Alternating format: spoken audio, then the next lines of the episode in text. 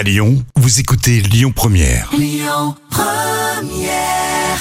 L'instant culture. Rémi Bertolon, Jam Nevada. En fin de matinée, on apprend toujours euh, plein de choses sur euh, Lyon Première. Question intéressante puisqu'on l'a tous commencé, le calendrier de l'Avent. Hein Mais d'où vient finalement le calendrier de l'Avent?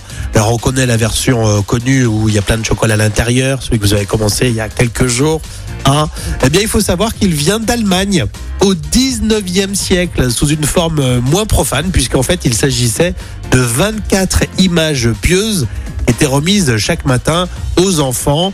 Et la forme qu'on connaît, c'est-à-dire que les petites fenêtres qu'on ouvre tous les jours, est apparue en 1920 et chacune contenait alors des représentations, toujours des personnages bibliques, effectivement, euh, parfois accompagnés d'une petite phrase euh, évangile.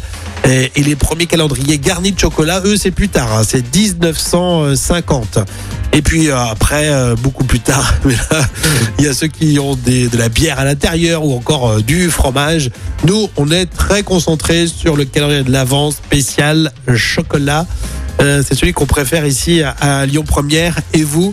Donc voilà, ce qu'il faut retenir, c'est qu'effectivement, le calendrier de l'Avent vient d'Allemagne. Les Allemands sont euh, très malins aussi. On continue avec Amaury dans un instant. Ça sera à pile midi sur Lyon Première. Écoutez votre radio Lyon Première en direct sur l'application Lyon Première, lyonpremière.fr et bien sûr à Lyon sur 90.2 FM et en DAB+.